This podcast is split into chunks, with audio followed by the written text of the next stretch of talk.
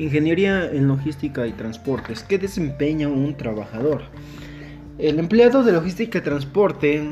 está capacitado para llevar a cabo las mercancías y organizar y controlar operaciones de transporte de mercancías, al igual que optimizar los procesos logísticos de acuerdo a las especificaciones establecidas y garantizan la integridad y el seguimiento de las mercancías durante lo que es el proceso en la cadena de suministro.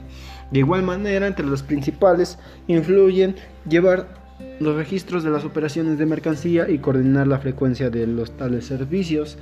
a fin de que éste también se pueden conllevar los registros de las actividades de la explotación, del transporte, como la asignación, los horarios, los conductores, la carga, la descarga de los vehículos y el almacenamiento de mercancías en tránsito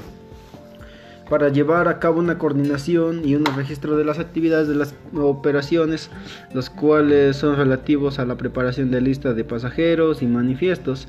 eh, junto con ello para la preparación de informes sobre los servicios que se realizan. La organización de los departamentos de una empresa es vital para este tipo de actividades, los cuales se llevan mercancías y determinando pues los recursos y los materiales necesarios para cumplir eh, pues, objetivos establecidos por la dirección de la empresa.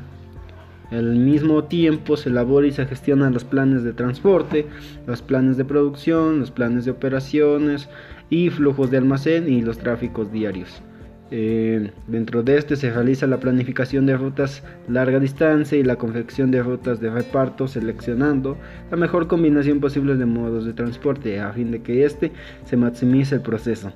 Realizar las gestiones administrativas que garanticen el tránsito del transporte internacional de las mercancías entre distintos países y modos de transporte